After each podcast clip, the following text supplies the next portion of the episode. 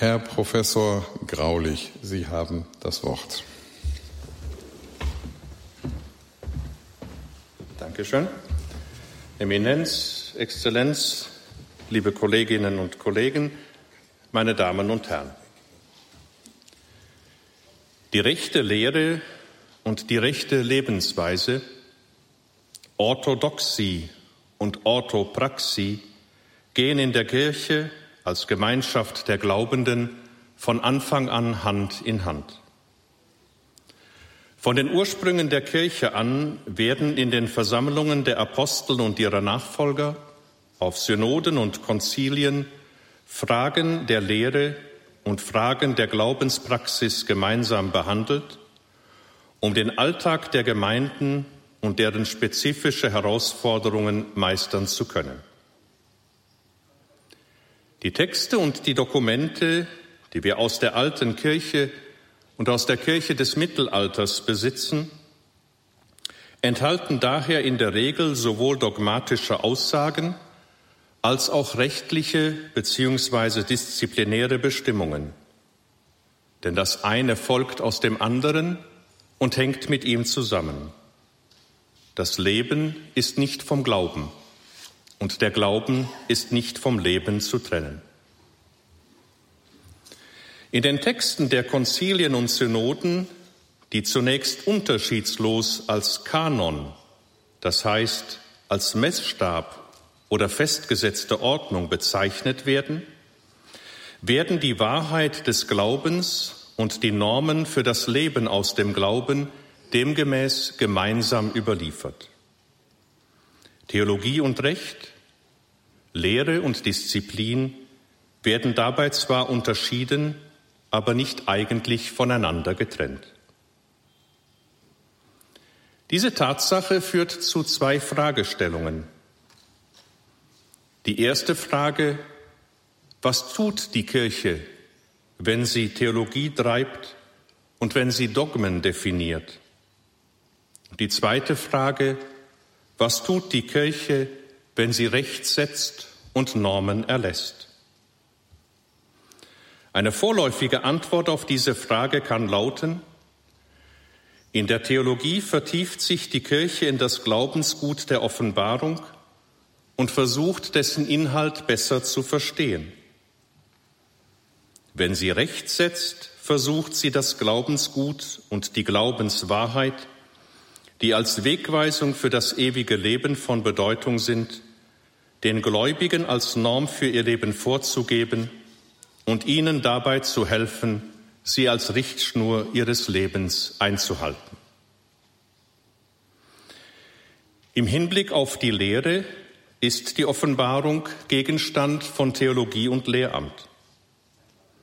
Vor dem Hintergrund der theologischen Reflexion stellt das Lehramt den verbindlichen Inhalt der Offenbarung fest und bedient sich dabei einer indikativen Sprache. Dogmen sagen uns, was ist. Sie sind der definitive Ausdruck dessen, was wir glauben.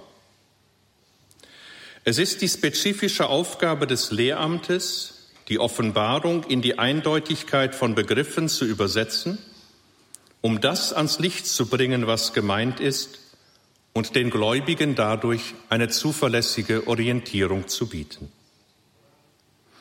Dabei kann es im Laufe der Jahrhunderte zu einer vertieften Erkenntnis des Glaubensgutes kommen, aber es können weder der Offenbarung neue Inhalte hinzugefügt noch von ihr Inhalte weggenommen werden. In diesem Sinn sind die von der Theologie erarbeiteten und vom Lehramt definierten Dogmen Wahrheiten, die in der göttlichen Offenbarung enthalten sind oder die mit diesen in notwendigem Zusammenhang stehen. Im Gegensatz zur theologischen Forschung und zum Lehramt mit seiner indikativen Sprache verwendet das Kirchenrecht eine imperative Sprache. Es sagt, was getan werden soll.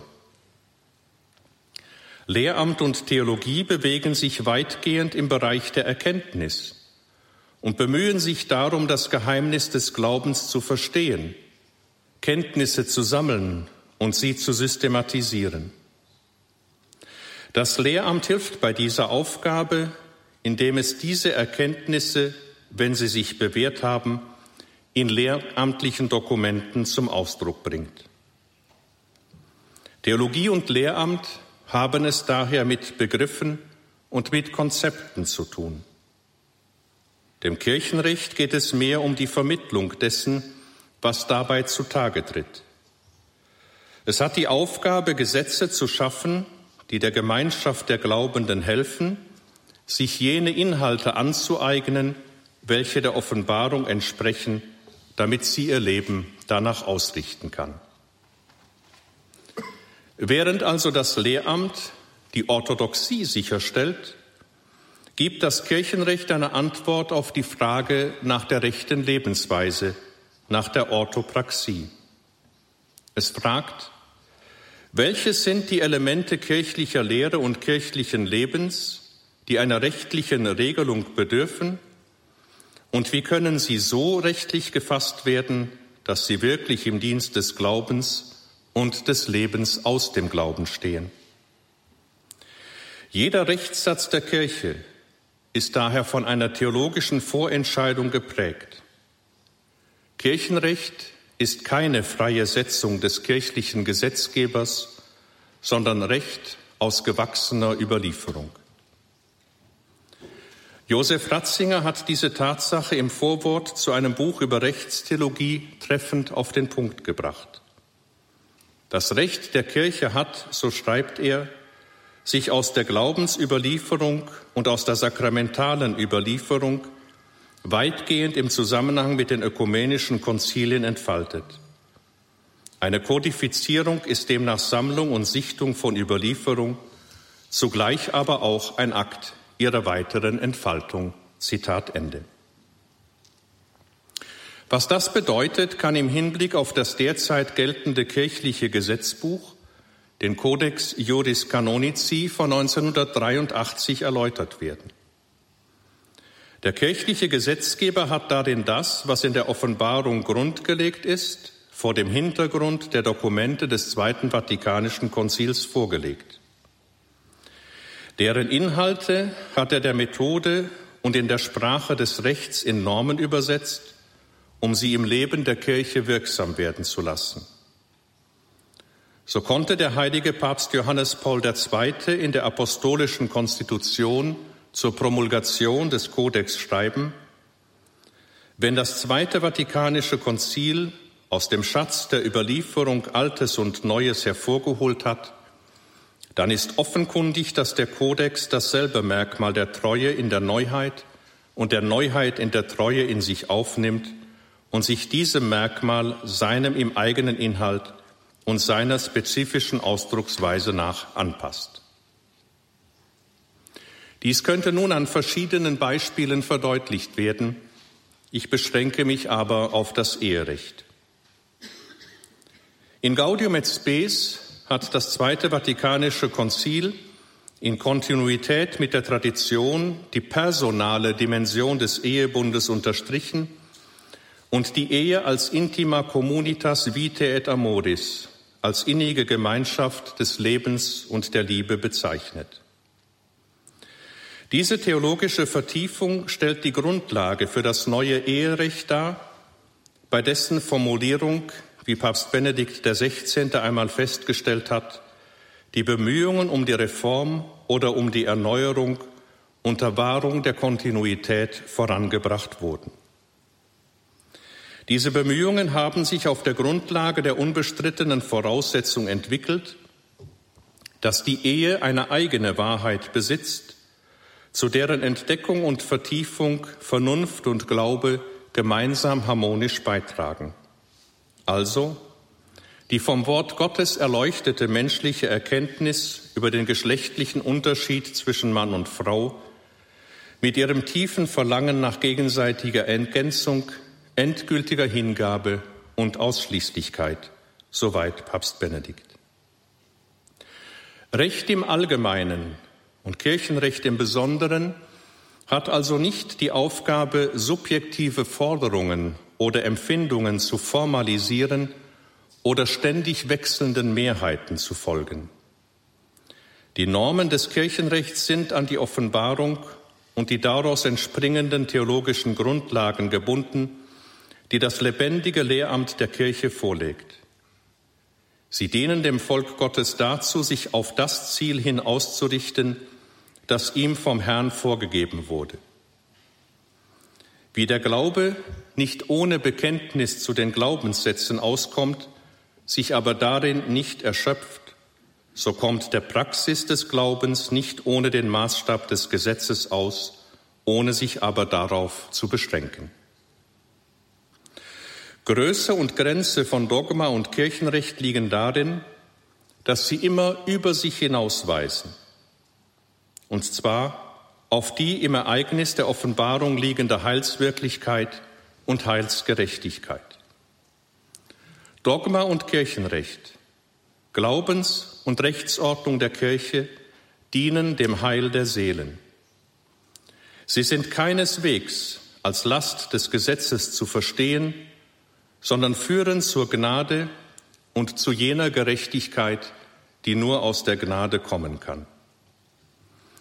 Beide haben Anteil an der Heilsvermittlung, ohne aber selbst Heil vermitteln zu können. Nach Augustinus wurde das Gesetz gegeben, um die Gnade zu finden und die Gnade, um das Gesetz recht zu verstehen.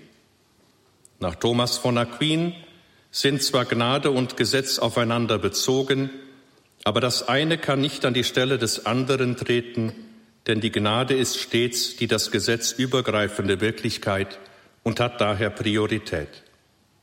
Oder um es noch einmal mit den Worten von Johannes Paul II. zu sagen, das Kirchenrecht hat nicht die Aufgabe, im Leben der Kirche den Glauben, die Gnade, die Charismen und vor allem die Liebe der Gläubigen zu ersetzen. Im Gegenteil. Der Kodex zielt vielmehr darauf ab, der kirchlichen Gemeinschaft eine Ordnung zu geben, die der Liebe, der Gnade und dem Charisma Vorrang einräumt und gleichzeitig deren geordneten Fortschritt im Leben der kirchlichen Gesellschaft wie auch der einzelnen Menschen, die ihr angehören, erleichtert. Zitat Ende. Das Recht der Kirche gründet, vermittelt durch die Theologie und das Lehramt in der Offenbarung, die durch Schrift und Tradition zu uns kommt. Das Recht wird auf diese Weise zum unerlässlichen Instrument für das persönliche und gemeinschaftliche Leben in der Kirche – dem es eine Ordnung gibt. Veränderungen der Rechtsordnung setzen daher die vertiefte theologische Erkenntnis der Offenbarung und der Dogmen voraus, welche das Lehramt definiert hat. Wo eindeutige dogmatische Festlegungen fehlen, kann auch das Recht keine Eindeutigkeit schaffen. Diese Tatsache ist während der Erarbeitung des derzeit gültigen kirchlichen Gesetzbuches sehr deutlich geworden. So tauchte während der Erarbeitung des Eherechts die Frage auf, kann man wirklich sagen, dass jede Ehe unter Getauften immer auch zugleich Sakrament ist? Die Antwort der Reformkommission auf diese Frage ist sehr deutlich. Es ist nicht Aufgabe des Rechts, diese Frage zu entscheiden. Solange die theologische Frage nicht von der zuständigen Autorität beantwortet wird, muss sich das Recht an das halten, was theologisch allgemein akzeptiert wird. Wie die Diskussionen unserer Tage zeigen, ist diese Frage theologisch und rechtlich bis heute offen geblieben. Der Inhalt des Kirchenrechts, also seine materielle Dimension, entwickelt sich daher gemäß der vom Lehramt der Kirche getroffenen Definitionen. Was die Gestalt des Kirchenrechts, also seine formale Dimension angeht, gibt es größere Möglichkeiten für eine Entwicklung. In der Geschichte wurden die Normen der Kirche zunächst in der Tradition des römischen Rechts formuliert. Später kamen Grundsätze germanischer Rechtsordnungen hinzu und das Kirchenrecht wurde zu einer Synthese beider Rechtssysteme. Mit der auf Amerika, Asien und Afrika ausgedehnten Evangelisierung entstanden in formaler Hinsicht noch einmal neue Möglichkeiten und neue Notwendigkeiten. Während das Recht zunächst durch Beschlüsse von Konzilien und Synoden, später durch die Dekretalen der Päpste gesetzt wurde, kam es, wie zuvor in den Staaten Europas, auch in der Kirche zu Beginn des 20. Jahrhunderts zur Zusammenfassung der universalen Rechtsordnung in einen Kodex, der durch weitere Gesetze ergänzt wird. Die Balance zwischen Treue und Entwicklung wird dabei gehalten, denn nur die äußere Form der Darstellung der Gesetze ändert sich. So ist der heutige Kodex, der sich auf das rechtliche und gesetzgeberische Erbe der Offenbarung und Tradition stützt, als unerlässliches Instrument anzusehen, durch dessen Hilfe die erforderliche Ordnung sowohl des persönlichen und gesellschaftlichen Lebens als auch der Tätigkeit der Kirche selbst gewahrt wird. Unabhängig von seiner äußeren, formalen Gestalt ist das Kirchenrecht einerseits an jene theologischen Grundlagen gebunden, die ihm Rechtfertigung verleiht und die der wesentliche Rechtsgrund kirchlicher Legitimität ist. Andererseits muss es den sich wandelnden Gegebenheiten der geschichtlichen Wirklichkeit des Gottesvolkes entsprechen. Damit dies gelingen kann, müssen die Formulierungen klar und ohne Doppeldeutigkeit sein. Überholte Normen müssen modifiziert und alle Normen im Licht des authentischen Lehramts der Kirche interpretiert werden. Im Hinblick auf die Lehr- und Rechtstradition der Kirche kann daher das Diktum des heiligen Anselm Fides querens intellectum, der Glaube sucht Verstehen, um zwei Sätze erweitert werden. Fides querens actionem, der Glaube sucht die Tat, die Praxis gelebten Lebens und Fides querens determinationem. Der Glaube sucht Orientierung. Der Glaube braucht Recht. Dadurch bleiben Lehre und Recht, Dogma und Kirchenrecht aufeinander verwiesen und entwickeln sich gemeinsam in der Überzeugung, dass jedes Sollen des Christen seinen Grund im Sein in Christus hat. Wird dieses Sein recht verstanden, wird es im Leben bejaht und damit zum Kanon, zur Richtung und Maßstab des eigenen Lebens. Das Kirchenrecht steckt den Rahmen ab, damit das Gottesvolk sich effektiv auf sein Ziel hin ausrichten kann. Dabei ist das Recht der Kirche um noch einmal Papst Benedikt zu zitieren, vor allem Lex Libertatis, ein Gesetz, das frei macht, um Jesus nachzufolgen. Es steht in enger Verbindung mit Lehre und Leben der Kirche zur Wahrung der heiklen Belange der Dinge Gottes, zum Schutz der Rechte der Schwächsten, derer, die keine anderen Kräfte haben, um sich Geltung zu verschaffen, aber auch zur Verteidigung jener besonderen Güter, die jeder Gläubige unentgeltlich empfangen hat, das Geschenk des Glaubens, der Gnade Gottes vor allem, und die in der Kirche nicht ohne Schutz von Seiten des Rechts bleiben können, so Papst Benedikt bei der 25-Jahr-Feier des Kodex von 1983. Mit dem Schutz der Rechte der Schwächsten, der als Aufgabe des Kirchenrechts bezeichnet wird, ist ein Stichwort geliefert, das wieder zum Zusammenhang von Recht und Theologie und ihrer Entwicklung zurückführt. In seiner Silvesterpredigt von 1979 hatte Kardinal Josef Ratzinger die Aufgabe des Lehramtes mit ganz ähnlichen Worten umschrieben. Damals sagte er, das kirchliche Lehramt schützt den Glauben der Einfachen, derer, die nicht Bücher schreiben, nicht im Fernsehen sprechen und keine Leitartikel in den Zeitungen verfassen können. Das ist sein demokratischer Auftrag. Es soll denen Stimme geben, die keine haben. Zitat Ende.